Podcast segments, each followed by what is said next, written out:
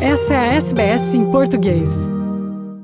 A comissão independente criada no começo deste ano para investigar abusos sexuais praticados no âmbito da Igreja Católica Portuguesa já recebeu, só nestes três meses, 290 testemunhos considerados válidos de vítimas. Vítimas entre os 9 e os 88 anos agora criada em janeiro para investigar abusos sexuais na Igreja Católica Portuguesa. Esta comissão integra designadamente um magistrado, um respeitado ex-ministro da Justiça, Labrinho Lúcio, também um pedopsiquiatra, Pedro Streste, igualmente uma socióloga, Ana Nunes de Almeida, também a assistente social e terapeuta familiar Filipa Tavares, ainda a realizadora de cinema Catarina Vasconcelos.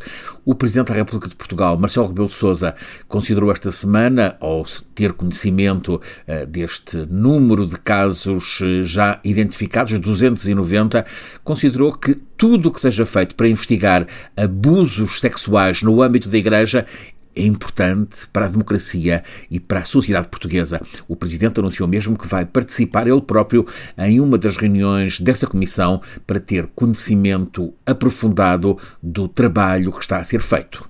Francisco Sena Santos, a SPS, em Portugal. Curta, compartilhe, comente. Siga a SBS em português no Facebook.